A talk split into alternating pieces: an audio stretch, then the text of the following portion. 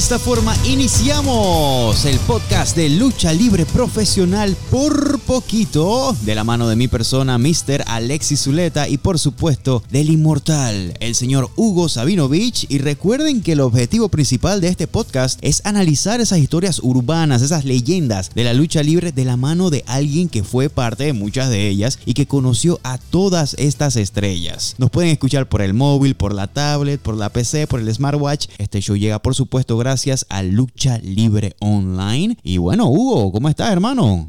Me tocó las compras. Eh, me gusta, no me gusta como llenar la casa de demasiadas cosas en esta etapa que estamos del coronavirus. Trato de hacer las cosas como para cuatro, cinco días. Y hoy pues quería comprar eh, lo que vamos a comer hoy. Yo creo que es una muy buena onda cuando tú necesitas este, eh, mantenerte activo. Es más con estos casi tres meses que no he viajado ni a predicar ni a hacer lucha. Le recuerdo a la gente, especialmente los que están en Colombia, que ya estamos todos los domingos a través de City en Colombia. Estamos transmitiendo la lucha de AAA. Eh, Guillén y Sabinovich narrando, está pegando el programa todos los domingos, además de lo que ven en Space TV. Así que aquí le entramos eh, con toda la pasión y ahora estamos dándole duro a este, a este mundo de los podcasts con el estilo de, Alexis y con mi estilo y como lo dijo él, con mucha, mucha información. Nos están escuchando, Hugo, también mucho desde México, desde Chile, desde Argentina, desde Puerto Rico y por supuesto desde Panamá. Así que saludos a todos. Y el día de hoy tenemos algo, un tema muy interesante.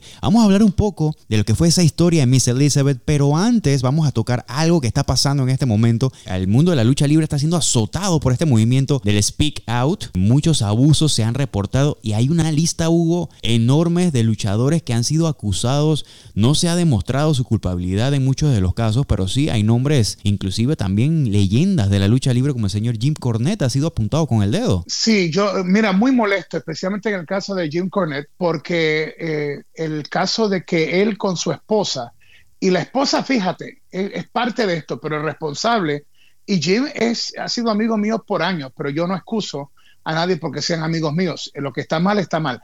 Yo no estoy condenando aquí eh, el estilo de vida de ellos como pareja o lo que se llaman swingers o esto que el otro. Cada quien, después que tú seas mayor de edad, eh, mira, eres dueño de tu destino. Pero cuando tú tienes el poder que ha tenido Jim Cornette en empresas y tú utilizas ahora ese poder para llevar a dos luchadores jóvenes y decirle, mira, yo te voy a dar un push, este, pero necesito que tú vayas conmigo a mi casa y entonces ir a la casa y de momento eh, hacer que ellos tengan sexo con la esposa de él mientras él está observando y participando. Vuelvo y te repito, eh, porque soy pastor, soy apóstol, soy evangelista, esto, no tiene nada que ver con eso.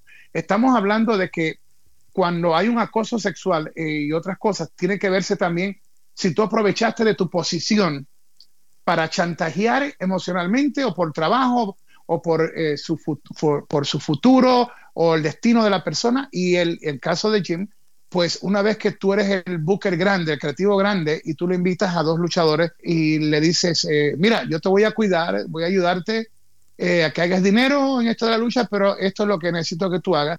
Ya tú cruzaste esa frontera entre el gusto personal tuyo, le llamen kinky o no.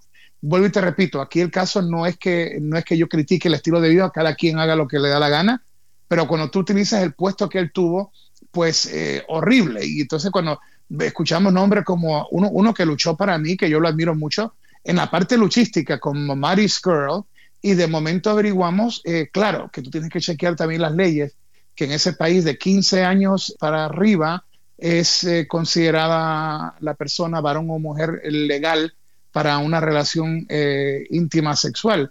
Pero que tú me digas a mí, no, la persona es mayor solamente porque tenía los 15 años.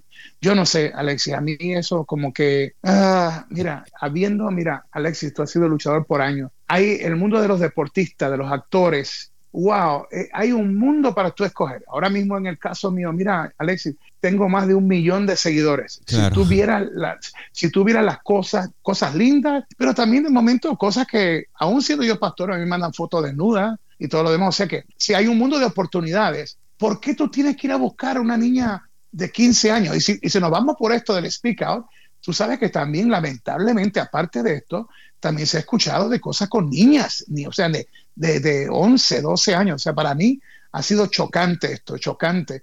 Aunque tú no has hecho nada, aunque yo no he hecho nada, pero ¿sabes qué? Todos pagamos. Justo, ¿cómo se llama eso? Justos por, pecadores. Claro, al final del día lo que pagamos somos nosotros los que estamos tratando de impulsar la industria desde diferentes ángulos, porque la industria pierde credibilidad. Y si la industria pierde credibilidad, pierde asistencia, pierde sintonía, pierde clics, pierde views. Entonces todos perdemos, todos perdemos con esto. Tenemos todos tenemos que tratar de ser profesionales.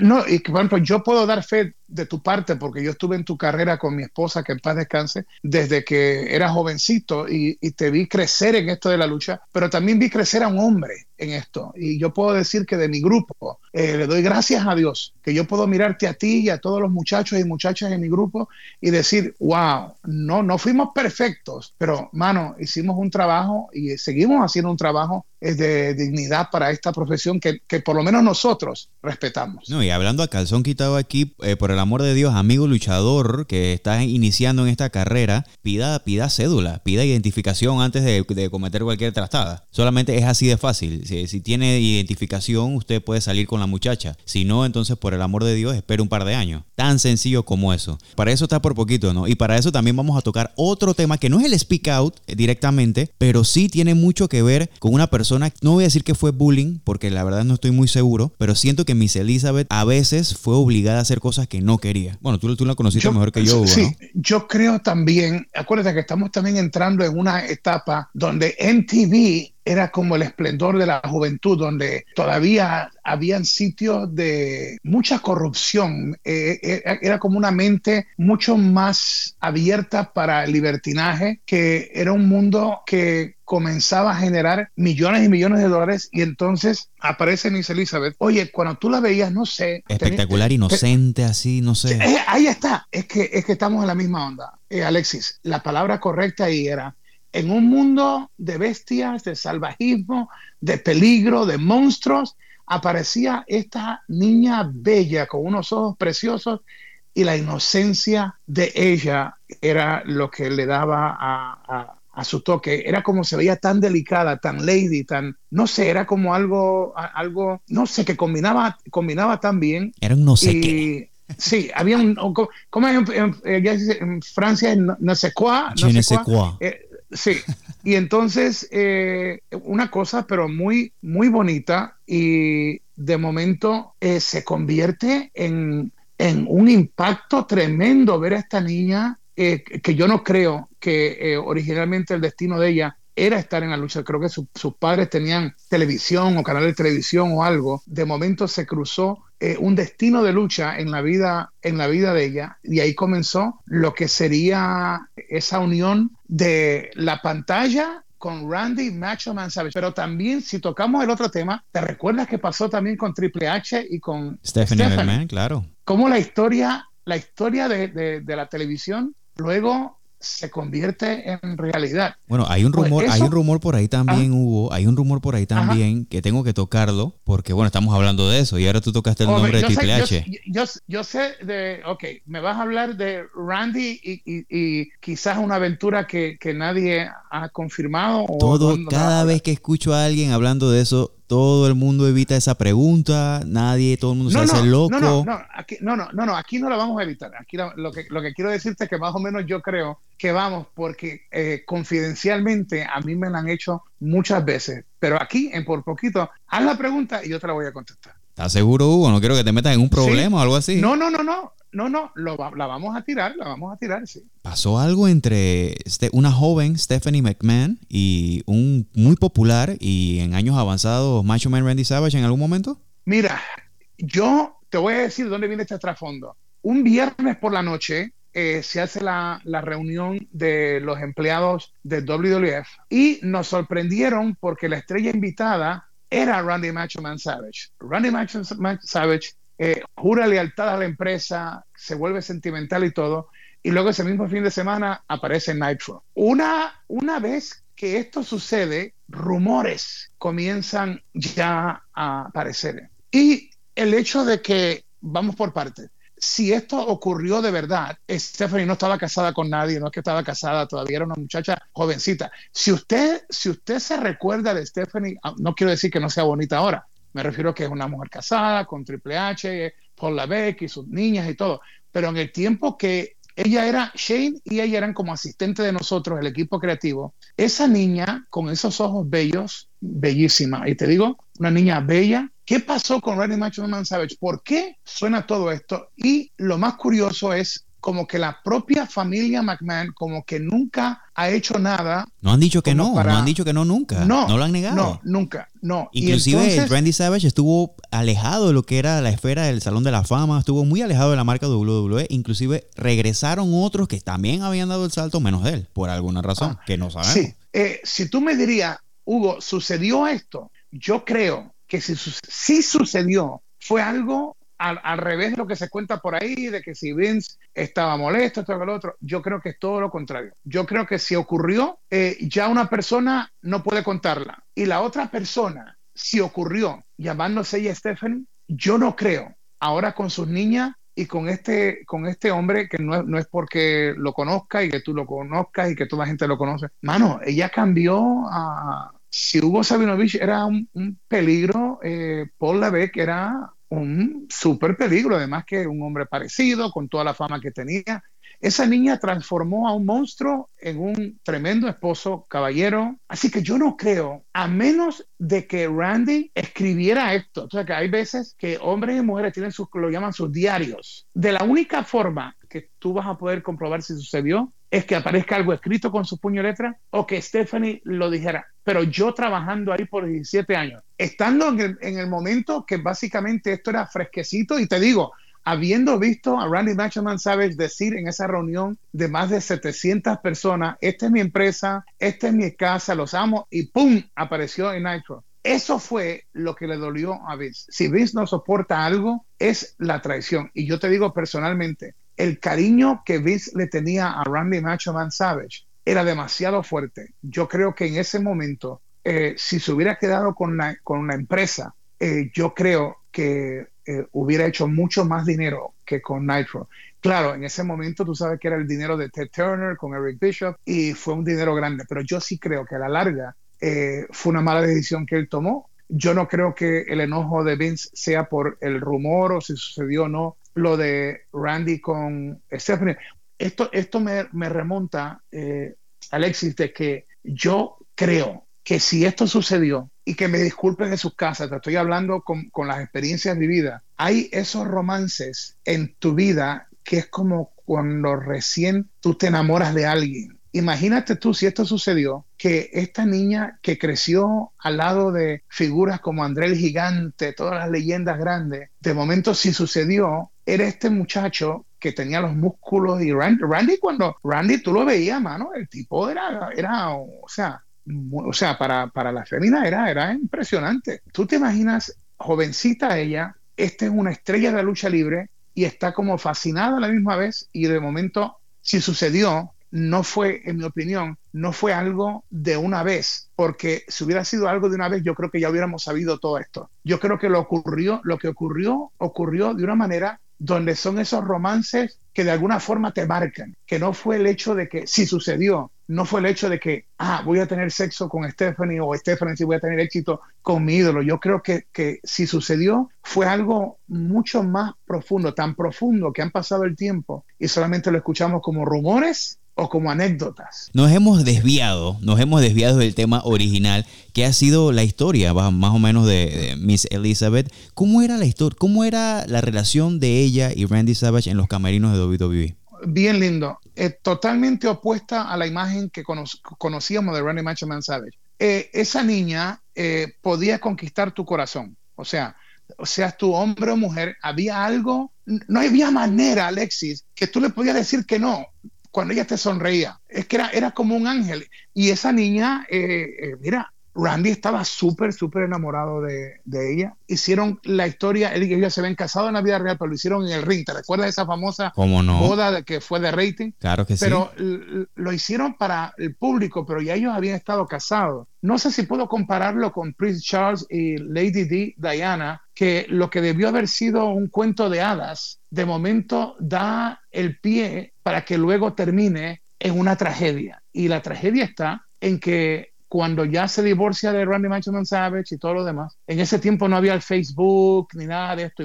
Imagínate si hubiera sido en estos tiempos, el, el poder que hubieran tenido esa pareja, hubieran estado en TMC, en, eh, en todos lados. sigue la vida, se hacen historias y de momento resulta que cuando menos tú lo esperas, comienza a salir las noticias, última hora, noticias, y de momento famosa persona de la lucha libre es encontrada, y, aquí, y ahí viene el escándalo, en la casa de, de Lex Luger. Y entonces ahí hay, otro, hay otra situación, y es que ella estaba casada pero para este tiempo no, no con Randy Savage, ella tenía un segundo esposo. No, no, exacto, era con otro, pero me refiero que era una figura eh, famosa, pero casada, y al igual Lex Luger. Entonces lo, fue en medio de, de, que ella muere de sobredosis que sale a la luz de que había un romance ilegal entre Luger y ella, estando los dos con otras personas.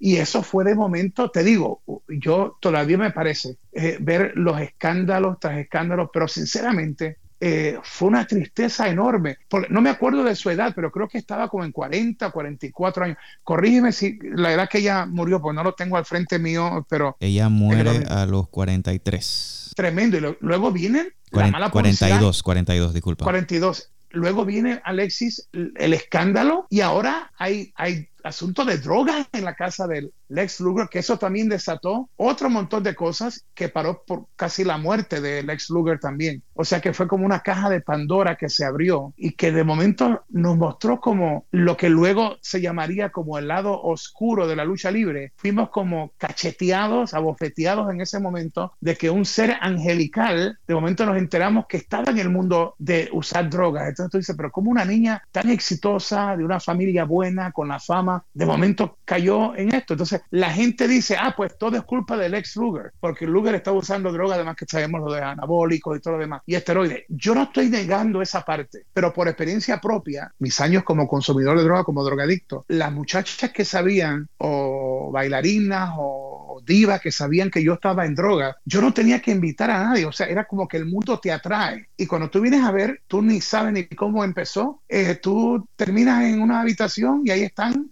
dos, tres mujeres, y no es que necesariamente sea algo de sexo, sino que el, vicio de las drogas te hace buscar gente que esté en ese propio mundo oscuro y que, y que se mantenga como en un secreto, si puedo llamar un secreto, el, estar endrogado. Entonces ya entras a otro, a otro lugar. Y, para mí, yo creo que eh, la sorpresa de mucha gente no solamente fue la muerte de ella, sino cómo fue que murió. Porque aún el escándalo de, de, de que era con Lex Luger, no fue tanto ese escándalo como el saber cómo una, una, niña de una sonrisa inocente de momento es encontrada muerta en una sobredosis y de momento un Lex Luger que no tiene una explicación a cómo esto pudo permitir que sucediera. Y hablando de, cosas que le dan mala publicidad a la lucha. Claro. En ese tiempo, en ese tiempo fue horrible porque no fue solamente un escándalo, fue un, una muerte por drogas y en un mundo donde habían matrimonios envueltos y ella tenía con una famosa estrella en la lucha un idilio un romance, un romance prohibido, es como un, romance eh, letal, un romance fatal, que es más o menos lo que estamos hablando. Que mira, hay amores que matan y prácticamente tú te involucras con alguien que está por esos caminos eh, equívocos y cuando tú vienes a ver, estás ahí, estás en ese mismo camino. Te voy a hacer una consulta, Hugo. Yo sé cómo fuiste tú entrenado para subir al ring, ya me lo has contado varias veces. Tú viviste mi entrenamiento, que no fue nada fácil tampoco, y el de muchos luchadores tampoco lo es. ¿Cuándo llega esa raya de, del entrenamiento a transformarse en abuso en el ring? Porque he, escuchado mucho esto, no, que me trata mal, que me pega, pero, pero es que ¿cómo más vas a aprender a ser luchador? Te tienen que golpear en algún momento. Pero ahí es donde tenemos que tener cuidado, Alexis. Tenemos que tener cuidado que no esté involucrado física, sentimentalmente con la persona, porque ya si tú violaste